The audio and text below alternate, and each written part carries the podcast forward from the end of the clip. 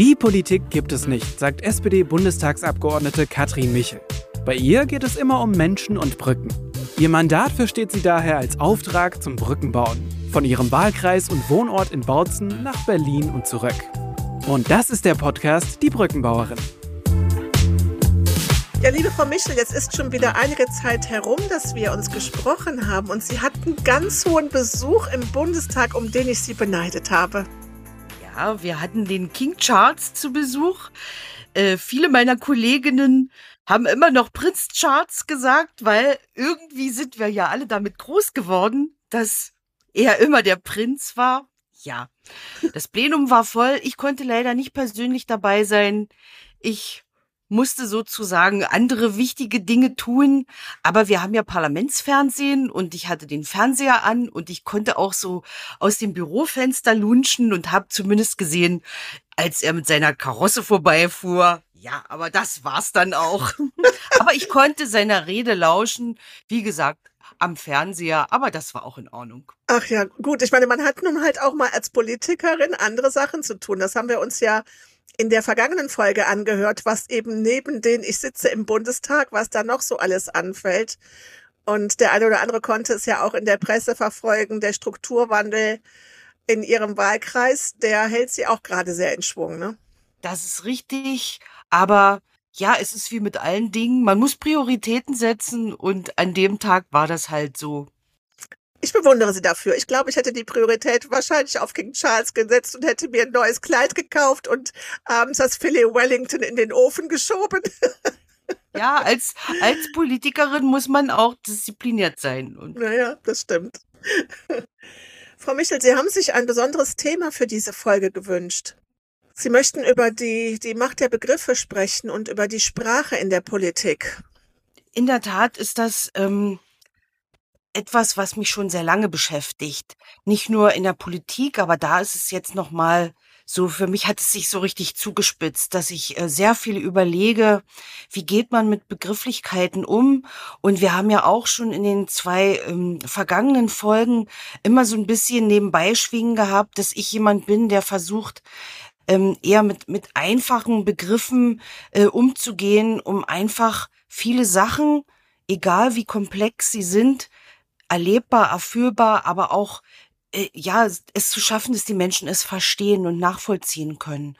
Und deshalb, ähm, ja, bin ich da irgendwie sensibilisiert und äh, mir kommen ganz viele Wörter in den Begriff, in, in den Sinn, wo ich denke, hm, also ich weiß jetzt ganz genau, was das bedeutet, aber wissen das die anderen auch? Ja. Wie ich das eigentlich mache. Ne? Und ich glaube, das ist so der erste, der erste Punkt, wo man innehält und das ist gut so. Das ist gut so, weil wir alle sind ja nicht frei davon, Wörter zu benutzen, die Mainstream sind, irgendwelche Basswörter, ne? Die werden eingeflochten in unseren Sprachgebrauch und viele verstehen es manchmal gar nicht.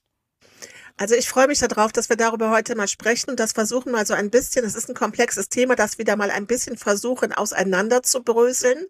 Denn auch da gibt es ja so zwei Richtungen. Zum einen bemüht sich die Politik, ja, also die Menschen in der Politik, die bemühen sich darum, äh, mit einfachen Begrifflichkeiten viel auszusagen. Das hat angefangen mit Wahlplakaten, wo man gesagt hat, besser als drei Worte sind ein Wort oder ist ein Wort äh, wir haben ganz viele, wir haben ganz viel über Begriffe in den vergangenen Monaten, das haben Sie gesagt, ne, diese Buzzwords vom Doppelwumms über die Bazooka. Wir haben ganz viele, ganz viele Versuche da unternommen.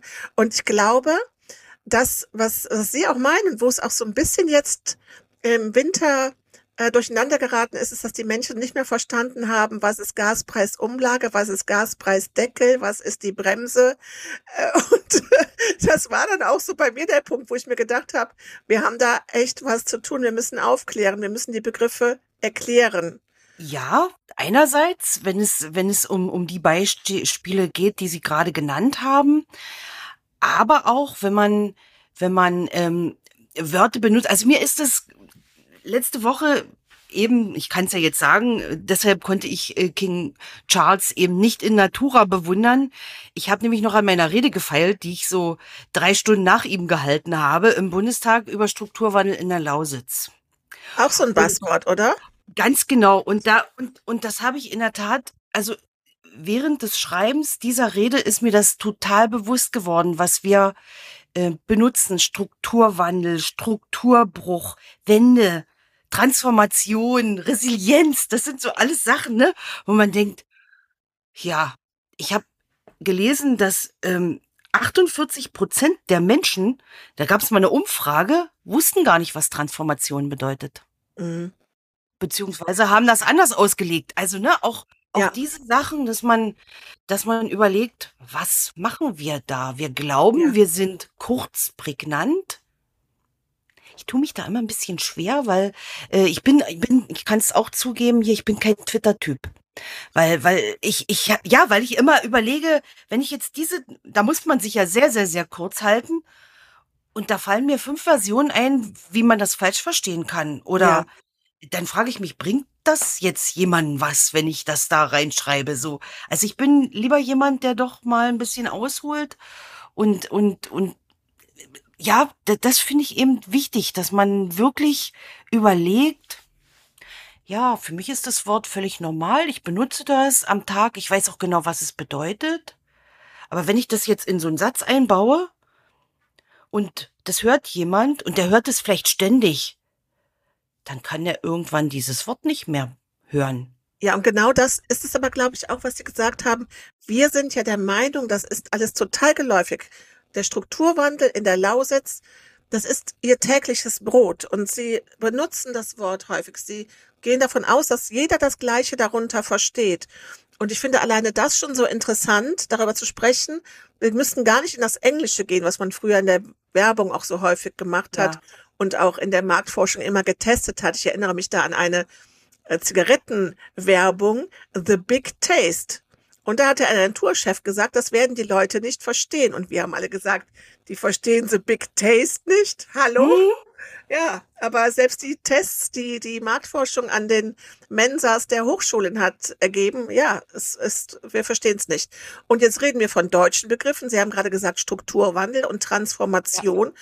Und auch das sind Sachen, die äh, unterschiedlich ausgelegt werden, gemeint werden oder im Zweifel auch gar nicht verstanden werden, weil man sich überlegt, was könnte das jetzt sein?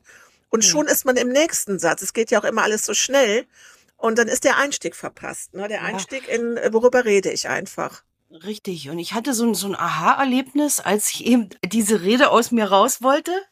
Ähm, für mich sind das in dem Fall keine Begrifflichkeiten gewesen, also eben Strukturbruch, Strukturwandel, ähm, sondern das ist ein Teil meiner Lebenswirklichkeit, die ich in diesen Jahren durchlebt habe. Und natürlich hat jeder eine andere Lebenswirklichkeit. Und da kommt man der Sache schon auf die Spur, dass es möglicherweise viele Definitionen für einen Begriff gibt.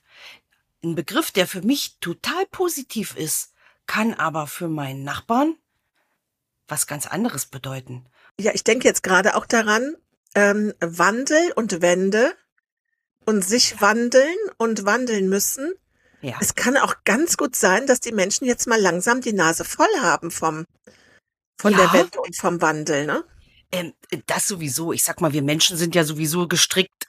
Wandel macht immer Angst. Veränderung, ne? Wir sind dafür eigentlich nicht so gemacht. Und wenn man das Gefühl hat, das hört ja jetzt gar nicht mehr auf, mit dieser Veränderung, wo, wo, wo geht das denn hin? Dann, dann verlieren die Menschen das Vertrauen. Und ich glaube, das ist genau das, was aktuell auch passiert. Egal, was wir ähm, auf den Weg bringen oder ankündigen oder wie auch immer, wir bekommen keinen Vertrauensvorschuss mehr von den Menschen, weil sie sagen, nee, weil äh, letztes Jahr habt ihr mir das gesagt, dann äh, war das schon wieder anders, dann musste ich mich schon wieder äh, umändern, mich selbst anpassen.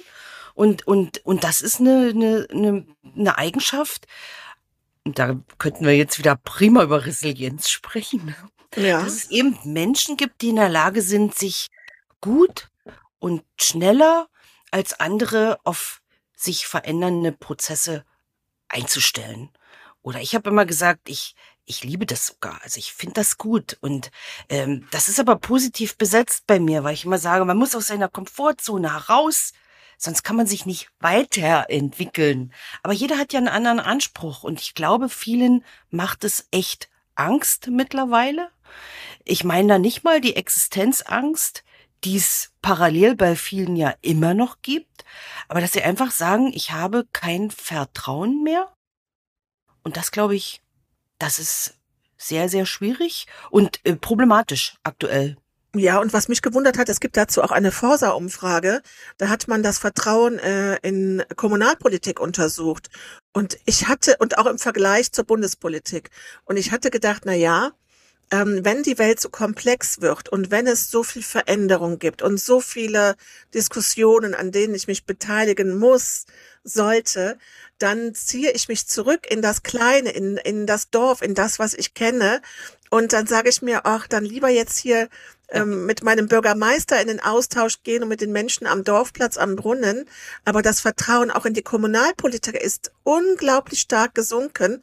Ähm, das ist also noch nicht mal jetzt ein Thema, was nur die Bundespolitik, die große Politik trifft, sondern es ist wirklich das, dass die Menschen ja, früher sich aussuchen konnten, möchte ich in die Veränderung gehen, möchte ich aus meiner Komfortzone raus. Und jetzt habe ich das Gefühl, in allen Bereichen des Lebens habe ich gar keine Wahl. Mhm. Ich muss. Ja. ja. Ja, ja. Und dann immer ne, im Hinterkopf Vertrauen, Zutrauen.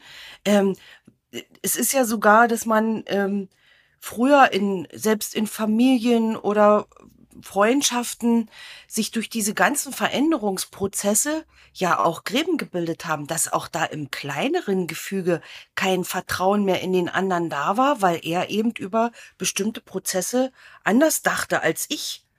Also auch ja. das kommt hinzu. Also ich glaube, die, das, das ist für viele Menschen äh, sehr, sehr, sehr anstrengend. Und ich sag's mal so, äh, für uns im Osten ist das nochmal eine andere Nummer.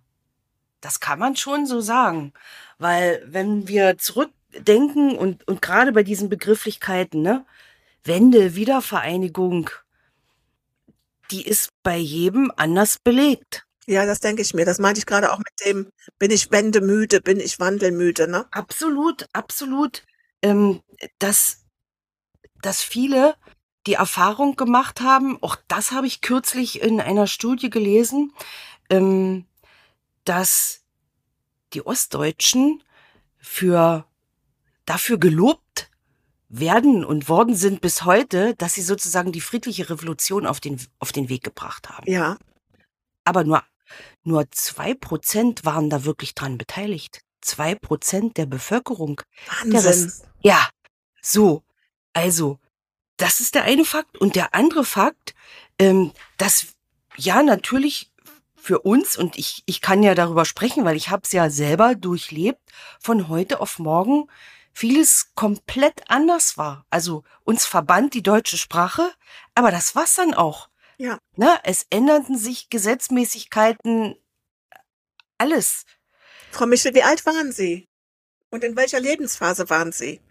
Äh, ja, ich, ich, äh, ich war, hatte gerade eine Familie gegründet, also ich hatte mein mein zweites meine zweite Tochter war sozusagen unterwegs, die ist 89 geboren. Ja. Im August, genau. Also ich habe das schon sehr sehr bewusst miterlebt, ähm, was da passiert ist und wie wir alle miteinander unterschiedlich damit umgegangen sind. Das kann und ich so sagen. Ja. Gibt es gibt es gab es einen Punkt in den letzten Jahren, Jahrzehnten, wo Sie so das Gefühl hatten, jetzt können sie mal durchschnaufen, jetzt ist es geschafft, jetzt ist der Wandel, die Wende vollzogen, sie haben sich angekommen gefühlt. Gab es da vielleicht mehrere Punkte oder ist seitdem Unruhe? In also ich glaube, ich glaube, Kopf? da fragen Sie die falsche. Ähm, ich will nicht sagen, es ist mir, ist, äh, also ich bin jemand, der Neues ähm, nicht lange äh, kritisch beäugt, sondern einfach pragmatisch sich der Sache annimmt und guckt, was kann ich leisten, was ist mein Aktionsradius, was kann ich einbringen mhm. und dann geht's los. Mhm. Aber es war auch eine Erfahrung in der Wende für viele, egal ob man diese diese, diesen Wandel gut oder weniger gut bewältigen konnte, wollte, wie auch immer, es hatte oftmals keinen Einfluss darauf. Das ist nämlich auch was. Wir waren in einer Situation, wo irgendwann der Punkt eintrat, egal was ich tue, das, was da neu kommt, das muss ich akzeptieren. Ja. Und das haben wir damals sozusagen gelernt, Mhm. erlebt und ähm, ja, natürlich auch kritisch darüber gesprochen. Und in der Zeit ist der Begriff Jammerossi entstanden. Okay. Ja. So. Und jetzt denken Sie mal im Kopf, Sie haben eine Bevölkerung, die für, für etwas gelobt wird, was sie nicht getan hat und für etwas gescholten wird, was eigentlich völlig normal ist und uns in der heutigen Zeit allen passiert. Mhm. Weil seit mehr als einem Jahr kommen Sachen über uns, die wir nicht wirklich beeinflussen können. Wir müssen damit umgehen. Und jetzt merken alle, wie schwer das ist. Ja. Wie schwer das ist. Und, und wir können das, glaube ich, gerne noch von einem Jahr auf drei Jahre erhöhen. Wir haben es ja schon fast wieder vergessen, dass da, dass vor der Zeitenwende noch eine andere Wende war, ne? Sie sagen es, Sie sagen es. Das ist übrigens da, das ist auch so ein Wort. Wende, ne? Zeitenwende. Nee, weil äh, Wende bedeutet für mich 180 Grad, eine Kehrtwende in die andere so lachen. Das ist Ich musste so lachen. Es hat doch jetzt irgendjemand gesagt, ich erwarte eine Wende um, um 360 Grad. ja, ja, auch das, äh, solche, äh, äh, solche Sachen werden gerne cool portiert, ne? Also ich, ich bin da, ich bin da eher äh, auch beruflicherseits ehemals näher beim Projektmanagement, äh, wo man ja doch äh, immer ein Stück Wegstrecke geht, dann innehält, eine Retrospektive anhält, zurückschaut, sich umschaut, was hat funktioniert, was hat nicht funktioniert, muss ich ein bisschen nachjustieren. Und deshalb, das, das ist für mich Leben. Auch Ja, das ist das- Wandel, genau. Und das ist, und deswegen, ich finde das gut, dass Sie das Projektmanagement ansprechen. Das Schöne ist dann aber auch, ein Projekt hat einen Anfang und ein Ende.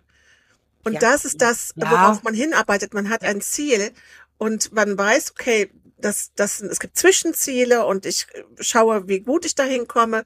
Aber man hat das Ziel vor Augen. Und ich glaube, auch das ist etwas, wenn wir heute über diese Macht der Begrifflichkeiten sprechen und zum Beispiel auf diese Zeitenwende, äh, die Mhm. vor einem Jahr eingeläutet wurde, auch darüber nachdenken, dann ist das, ist auch in diesem Begriff wieder das fehlende Ziel drin. Ja, einfach nur wieder ein Wandel, ab jetzt neu, ab jetzt anders. Es ändert sich etwas, aber ich, Aber wohin?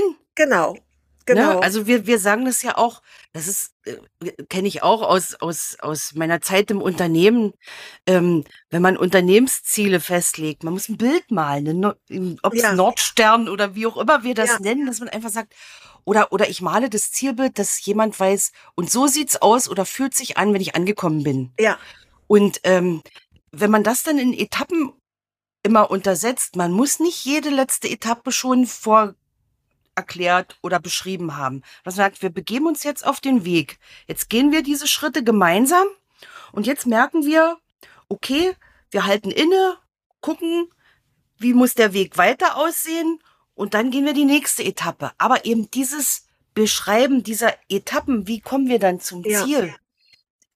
Ich glaube, das fehlt uns auch in der Politik. Ne? das fehlt uns und es ist auch dieses, diese vielen Jahreszahlen, mit denen wir konfrontiert werden, sei es der, ähm, der CO2-Ausstieg, sei es das, ähm, die Energiewende, Der Ausstieg aus der Braunkohle, der Ausstieg, genau. bleiben wir Ja. genau, gehen wir, gehen wir nach, äh, gehen wir in die Lausitz, äh, in den Strukturwandel, also auch diese Jahreszahlen, dieser Mix und dieses, ist das für mich erreichbar, wie weit ist das, worüber reden wir da? Auch das sind einfach dann unklare Ziele und unklare Zeiten. Ja, da könnte man jetzt ein bisschen unterschiedlicher Meinung sein, weil ich meine, wenn ich ne, sozusagen eine, eine Jahreszahl festlege, ist das schon messbar. Ne? Das sagen ja auch viele. Ja, Da haben Sie recht, doch, smartes Ziel. Ne? Die Frage ist immer, und, und da äh, passt es eben auch wieder, was wir vorhin schon besprochen haben, zusammen. Ich habe das Ziel und ich muss den Weg dahin beschreiben. Und ich beschreibe Eckpunkte, so haben wir es beim, beim äh, Ausstieg aus der Braunkohleverstromung gemacht. Haben gesagt, wir beschreiben den Weg und halten immer wieder inne und gucken, haben wir die Energiesicherheit? Ist sie bezahlbar? haben wir genug Speichermöglichkeiten? Sind die Netze ausgebaut? Und wenn das zu dem Punkt, also wenn wir quasi das Zwischenziel schon erreicht haben, dann können wir weitergehen. Da bin ich jetzt wieder vollkommen bei Ihnen und ich muss mich da korrigieren. Sie haben recht. Es ist ein konkretes Ziel und vielleicht ist es sogar verkehrt, die so konkret zu machen. Denn wenn ich jetzt an etwas denke wie einen Strukturwandel und an also wo ich ja auch immer gucken muss, wie sind denn die anderen Gegebenheiten? Was kann ich denn alternativ machen? Dann sind das ja auch so viele Sachen, die da reinspielen. Dann muss ich vielleicht auch mal eine Flexibilität haben zu sagen, es geht mir jetzt nicht um diese Jahreszahl, es geht mir um das Ziel an sich, ne? Also, das wäre spannend. wenn man das hinbekommen würde. Ja. Das ist, ist, ist sehr schwierig. Aber ja, Sie sprechen in der Tat etwas an, was, was uns alle umtreibt. Ne? Wir, wir äh, legen eine, ein Ziel oder eine Jahreszahl fest. Ähm, und dann ändert sich, aus welchen Gegebenheiten, was auch immer, ändert sich diese Zahl. Wir haben aber alle Folgeprozesse von ne, Fördergeldern und wie lange muss der, der, der Tagebau zum Beispiel noch Kohle fördern? Also alles ist ja an diesen Jahreszahlen ja. festgelegt und das fällt zusammen. Also es ist überhaupt nicht agil, ne? Ja. Aber also das ist, das ist eine riesengroße Herausforderung und das ist auch ähm, ein Thema, was wir aktuell, also was uns sehr umtreibt, weil wir haben ja in Nordrhein-Westfalen den Fakt, dass eben ähm, da diese Jahreszahl mal ganz schnell geändert worden ist. Und, mhm. und genau diese Herausforderung beleuchten wir gerade. Und ja. wir wollen es natürlich nutzen, ähm, äh, also diesen Prozess nutzen, um zu schauen, wie kann man in der Tat künftig Sachen anders ähm, ausmachen oder festmachen, dass wir da eine, einen Spielraum bekommen. Ist das überhaupt möglich? Aber ja, ja, das, ich glaube, der Strukturwandel ist, ist auch nochmal eine separate Folge wert, oder? Das fände ich mal spannend. Definitiv. Definitiv. Ja. Und das können wir gerne auch nochmal so ein bisschen vorbereiten. Auch dahingehend, Sie haben gerade NRW auch angesprochen. Ähm, also der Strukturwandel, der im Ruhrgebiet schon stattgefunden hat. Vielleicht auch mal, dass man in andere Länder schaut, äh, wie die es ja. lösen. Das finde ich auch ja. immer ganz spannend. Ja. Das ist ein, das ist ein gutes Thema für eine, ach, wir haben so viele Folgen davor und ich freue mich da drauf. ja. Wenn wir jetzt nochmal so zurück zu der, zu der Macht der Begrifflichkeiten äh, äh, kommen, wenn wir sagen, äh, zum Strukturwandel gehört ja auch die soziale Gerechtigkeit, ähm, äh, da sind wir auch wieder bei einem Schlagwort, was so äh, unterschiedlich gesehen wird. Das nutzen viele und das ist etwas, was für die Macht der Begriffe auch typisch ist. Es gibt ähm, Begriffe wie soziale Gerechtigkeit wie Chancengleichheit, aber sie werden unterschiedlich ausgelegt und auch unterschiedlich annektiert, und jetzt versuche ich das Wort annektieren zurücknehmen, aber besetzt von Menschen, ja. die sagen, das ja. meine ich damit. Ne? Ja. ja, das ist in der Tat so. Und da muss man auch ganz genau aufpassen. Ähm, an, anhand dieser Begrifflichkeiten entbrennen ja auch oft Diskussionen, weil Menschen unterschiedlicher Meinung sind dazu. Ähm, und dann ist es immer interessant zu sehen, also äh, gerade äh, die Debatte immer um das Gendern ist für mich so so so der Klassiker, wo man genau merkt, übrigens auch wie am Plenum, ne? Ja. Ähm, äh, wie da äh, jemand zu steht oder nicht. Wo ich immer sage,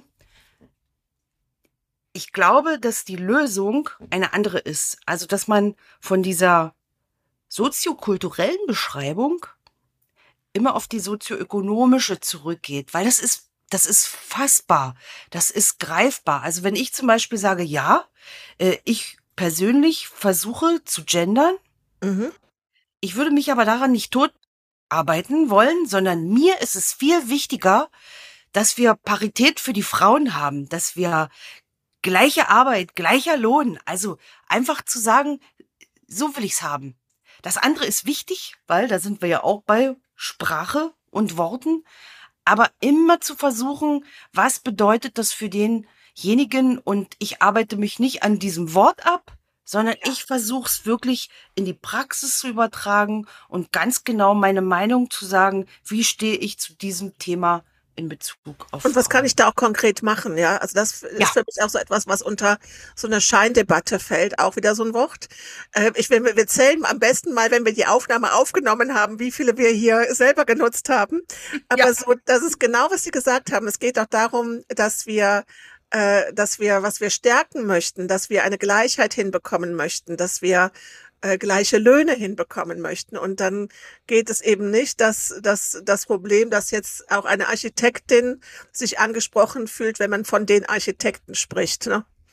Das ist, wie gesagt, wir merken das im Plenum sehr, dass es äh, von Abgeordneten, die das ablehnen, das Gendern, dass sie das lächerlich machen. Ach, Und- das auch. Ja, ja, ja, ja, natürlich. Haben wir, haben wir. Das ist Okay. wieder der Arbeit, wo Sie sagen, da können Sie ganz genau erkennen, wessen Geisteskind jemand ist, Ja. Wie er was benutzt. Ne? Also das ist schon. Aber ich hatte gestern in, in wirklich ein, ein super Erlebnis, was da gut zu passt. Und zwar ähm, war ich in meinem Betreuungswahlkreis diesmal, also im Landkreis Görlitz unterwegs, ganz genau in Weißwasser und habe mich da unter anderem in einem Termin auch mit einem Verein getroffen und das waren, waren eher na, hochbetagte ältere Herrschaften schon.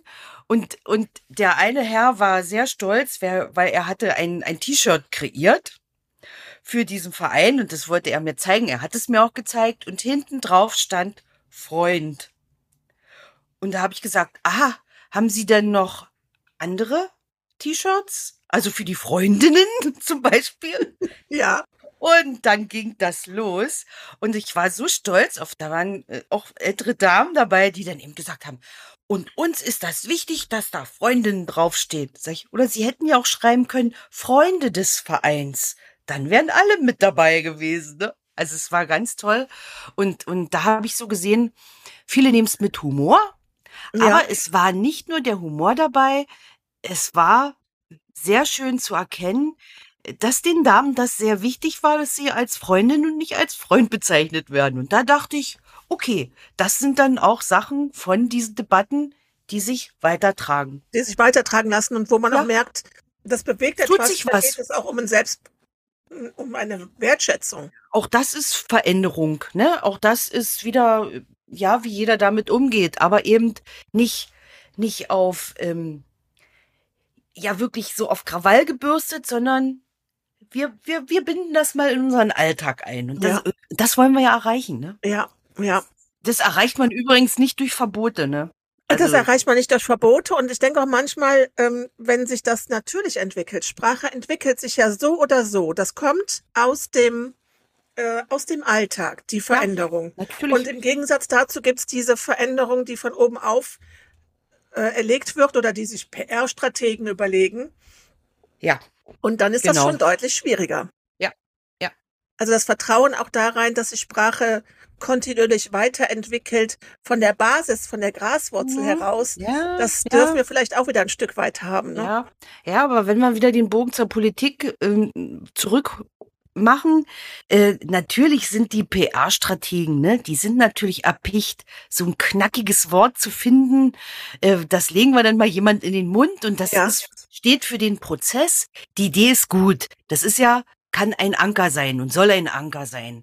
Aber wir dürfen es dann eben nicht verpassen, dass es nur dieses Wort bleibt, sondern man muss es begleiten. Man muss es begleiten und nicht nur mit Worten, sondern auch mit Taten am allerbesten. Ich glaube, dann funktionieren auch solche Worte. Können Sie mal was dazu sagen? Haben, wissen Sie das zufällig, wie dieser das Wort Doppelwumms oder die Bazooka entstanden sind? Nein, das, das entzieht sich meiner Kenntnis, aber äh, meine Anmoderation mit den PR-Strategen, glaube ich, ja, ähm, das ist, Ja. das, da, gibt's schon, schon, schon Leute, die da unterwegs sind. Und man wird dann beglückt mit diesen Worten, mehr oder Ja, weniger, sage ich jetzt mal. Ja, Ja, weil man ja auch immer wieder die Medien im, Begr im, im Blick hat Ja. und sich dann als PR-Stratege auch überlegt, mit einem Wort, da sind wir wieder bei dem Thema, ein Wort ist besser als drei. Ja. Wie sieht Ja. das auf der, auf der Titelseite der Zeitschrift mit den vier großen Buchstaben aus, ne? Ja, oder auch die anderen. Also, dass man Zeitungsartikel liest, wo die Überschrift vier solche Knallerwörter sind. Und dann lese ich den Artikel und denke, im Artikel steht eigentlich was ganz anderes drin.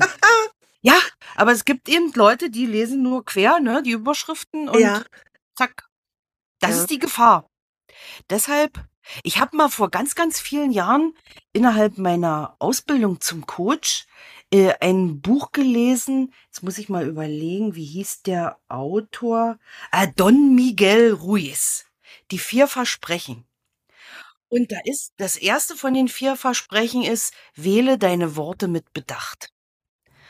Und das begleitet mich seitdem immer. Weil ich finde, das ist wirklich, man kann mit Worten sehr viel Gutes tun, aber auch sehr viel Schlechtes. Und da steckt jetzt in, in diesem Satz für mich nicht nur drin, ähm, welche Worte ich wähle, wie ich sie wähle, sondern auch, wie man Worte weitergibt. Dass man überlegt, ja, da kommt jemand und erzählt einem irgendwas, ne? Und dann, wie gebe ich das, gebe ich das überhaupt weiter? Weil ich war nicht dabei, ne? Also solche Sachen, äh, das gehört für mich dazu und ja, und, und auch aus diesem Grund bin ich kein Twitter-Typ. ja, ja, weil das ist mir einfach, ähm, ja, Worte sind kostbar und man kann mit Worten viel erreichen, Ja. aber eben im Guten wie im Schlechten. Ja, und es ist auch, ich habe es heute auch wieder gedacht, wir haben gerade ja hier Vollmond und ich bin da immer so ein bisschen auf, wir sagen im Rheinland Krawall gebürstet. Also wenn mir da einer quer kommt, äh, dann kann ich da schon mal kontern.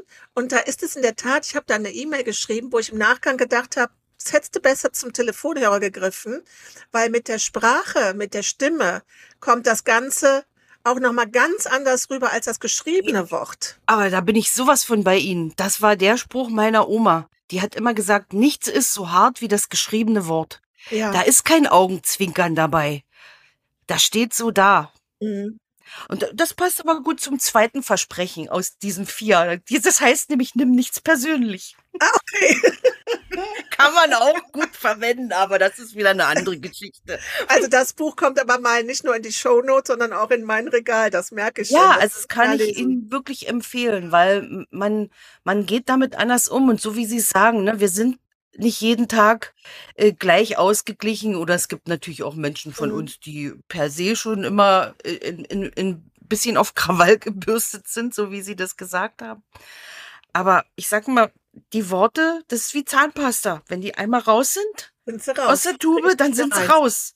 Und dann, ja, deshalb. Das stimmt. Und, Mhm. und was mir aber auch aufgefallen ist, es wird, Sie haben gerade gesagt, es gibt so Worte, Worte sind hart und Worte sind negativ. Äh, es gab jetzt aber auch so zuletzt so ein Rumgeeiere um Begrifflichkeiten. Also, dass ich zum Beispiel um das Wort Atomkraft äh, zu vermeiden von Kernenergie spreche. Oder statt dem Krieg, äh, dass ich sage, ähm, wir sind im Krieg, ja, das, äh, es ist Das ist kein Kriegs Einsatz. Ja, ja, ja, ja, ja, ja. Da denke ich auch ja. manchmal, Mann, äh, ist das jetzt wirklich, äh, ist das jetzt wirklich so notwendig, dass wir so nach Ersatzwörtern suchen, weil wir uns gewisse Sachen auch nicht mehr trauen zu sagen? Ja, wobei ich, ich denke schon manchmal, äh, das ist schon wichtig, also dass man das differenziert in, in, Ja. in ne, gerade wenn, wenn es um Krieg und Frieden geht, das ist existenziell. Da ist es auch wieder wichtig, dass man ja mit Bedacht überlegt, was will ich mit diesem Wort aussagen. Da sind wir wieder dabei, ne? Dass es nicht falsch verstanden wird. Was ist unsere Intention dabei?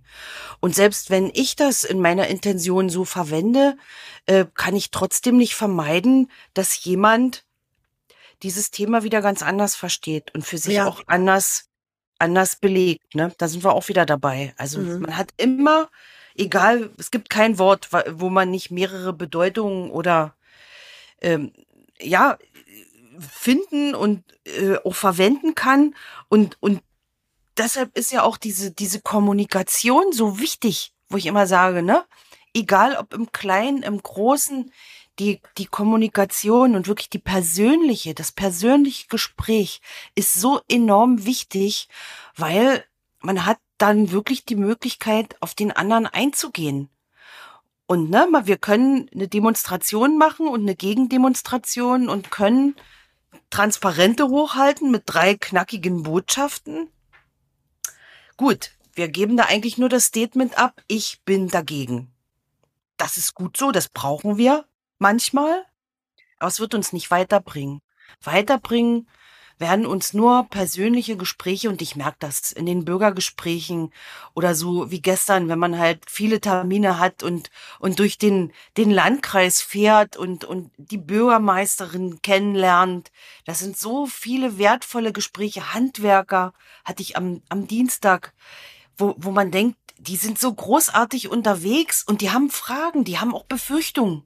Ja. Und die, und die können sie platzieren und dann unterhalten wir uns und dann, dann gehen wir wieder auseinander und natürlich haben die nicht den Anspruch, dass sie sagen, jetzt kommt hier Frau Michel und die löst jetzt all unsere Probleme und da tüten wir ihr alles ein und die macht das schon in Berlin. Das wissen die.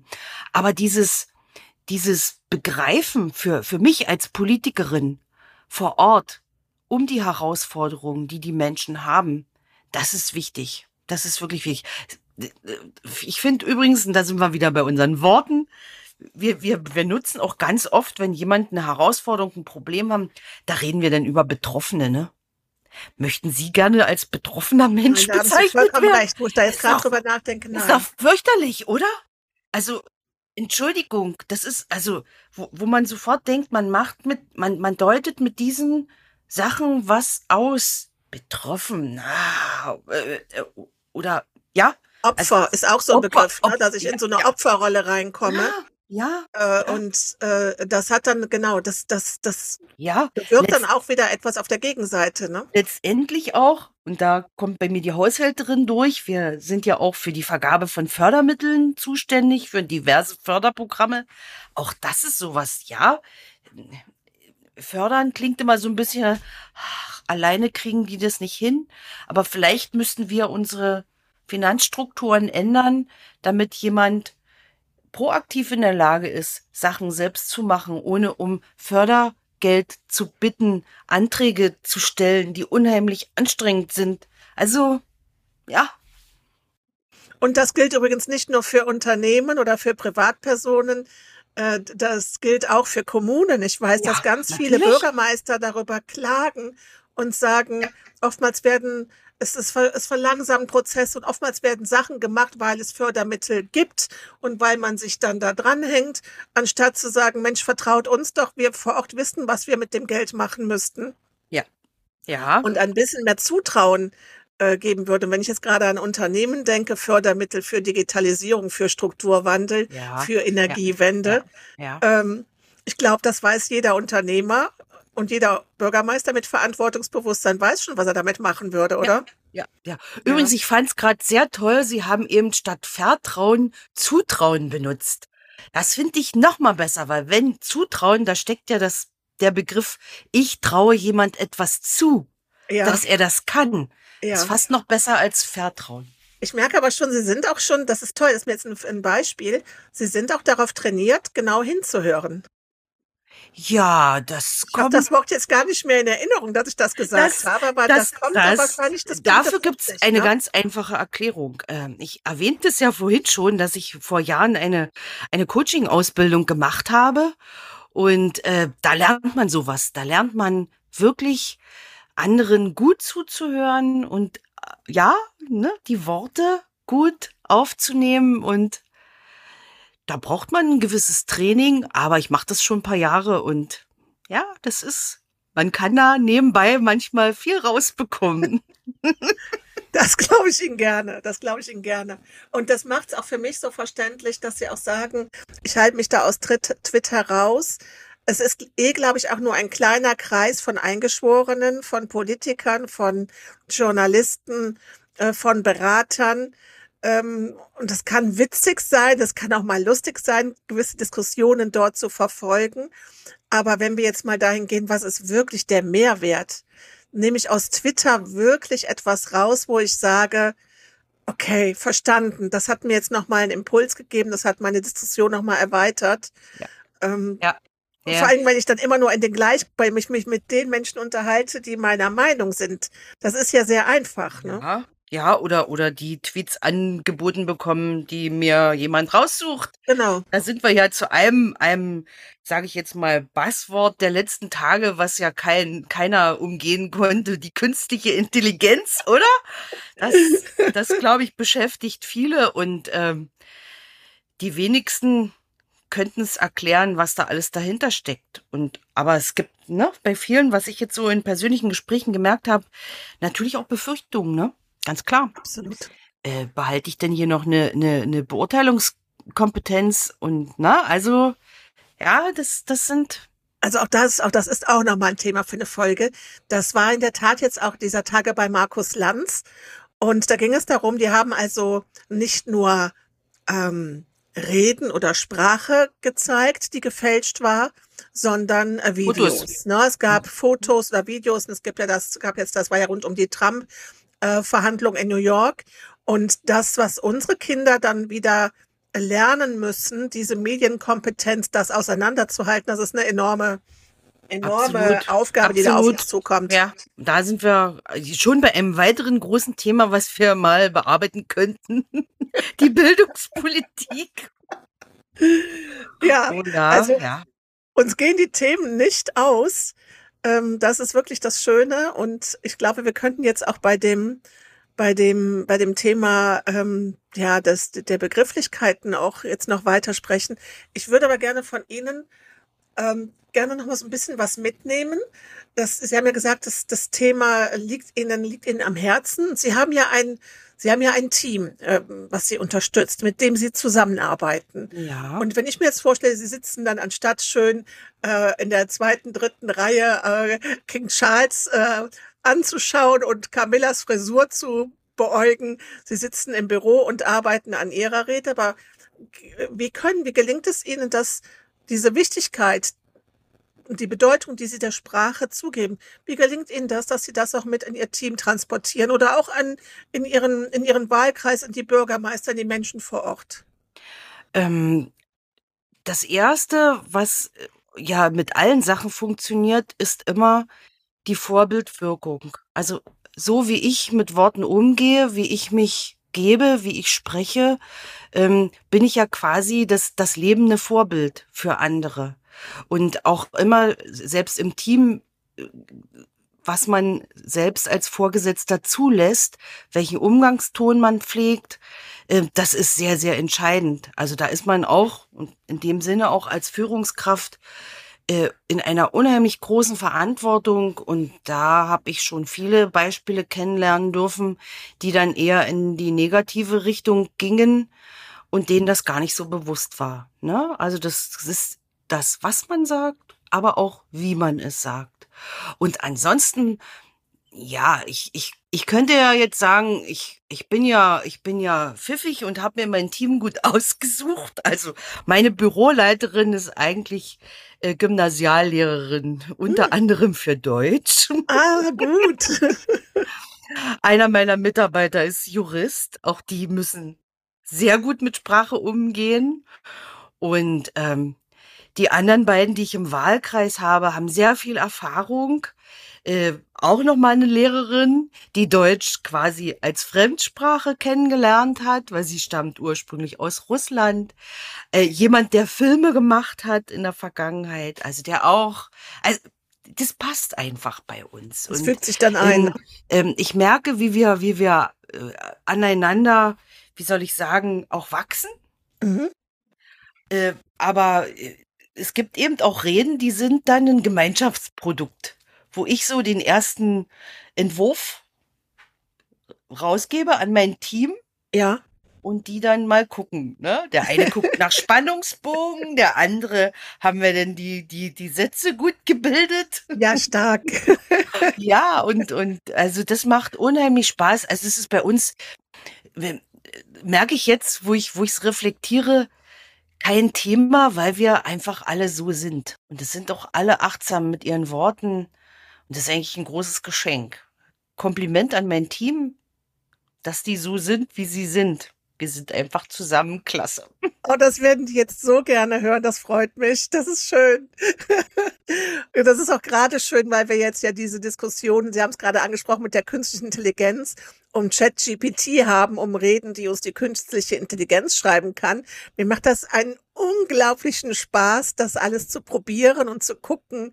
Und ich habe da auch schon einige Freunde von mir mit Hops genommen, indem ich gesagt habe, erzähl mir doch mal etwas über Person XY und verwende die Begriffe Disc Jockey 80er Jahre und ich weiß nicht was. Ja. Habe das dann rundgeschickt. Ähm, diese, aber das ist das, diese Achtsamkeit. Äh, ich glaube, ChatGPT ist da noch nicht so trainiert drin, ähm, achtsam auf den Umgang, auf den Umgang äh, zu achten und auf das Miteinander des, der Sprache und der Sprachnutzung. Also es ist für mich auch ein, ein wichtiger Schlüssel, wenn es um künstliche Intelligenz geht, dass wir sozusagen die Sachen, die nah am Menschen sind, die mit unseren Empfindungen zu tun haben, die müssen authentisch mhm. sein. Und na klar kann man sich von, ich meine, jetzt ist es KI, äh, viele Menschen haben ja professionelle Redenschreiberinnen und Redenschreiber, ja. ne? Und da muss man halt gucken, für mich ist es immer wichtig, man kann, es muss authentisch sein. Und da gibt's halt auch äh, im, im, im Bundestag Politikerinnen und Politiker, die gehen halt vor und haben nichts in der Hand, ne? Die reden mhm. frei und das ist mhm. natürlich, das ist nicht zu toppen. Ne? Das sieht man auch. Ähm, die reden über ihr Fachthema mit Herzensblut und das denke ich immer, das wird keine künstliche Intelligenz für uns schaffen. Das geht auch nicht. Das glaube ich auch nicht. Frau Michel, jetzt machen wir, wir, wir nehmen diese Aufnahme vor den Ostertagen auf. Ähm, das ist ein großes Fest ich darf das ja verraten, danach folgt noch, folgt bei Ihnen noch ein großes Fest. Ihr Geburtstag. Haben Sie Zeit, jetzt ein bisschen in den nächsten Tagen ähm, auszuschalten, sich in Ihrer Resilienz zu trainieren? Kommen Sie an Ihre geliebte Ostsee. Was haben Sie vor?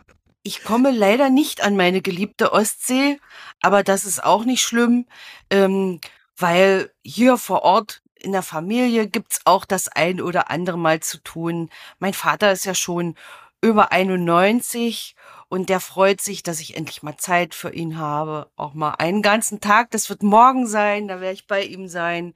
Mein Mann muss leider arbeiten äh, übers Wochenende, aber ja, einer von meinen drei Töchtern wird zu Besuch kommen.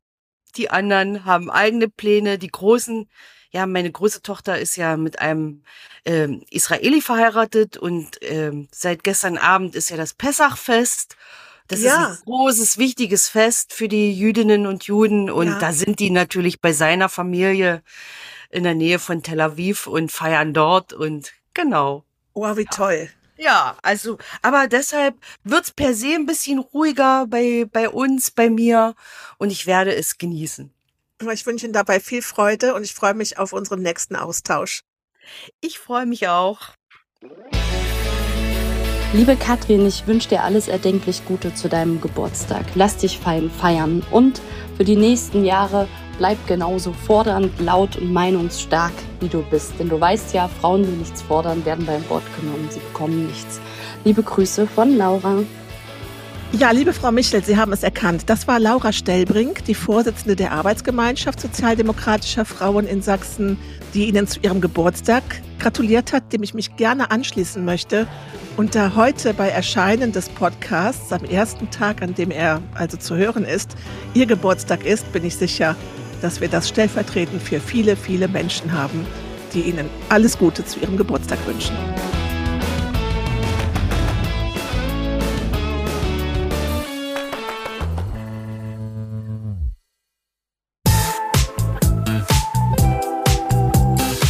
Das war der Podcast Die Brückenbauerin der SPD-Bundestagsabgeordneten Katrin Michel.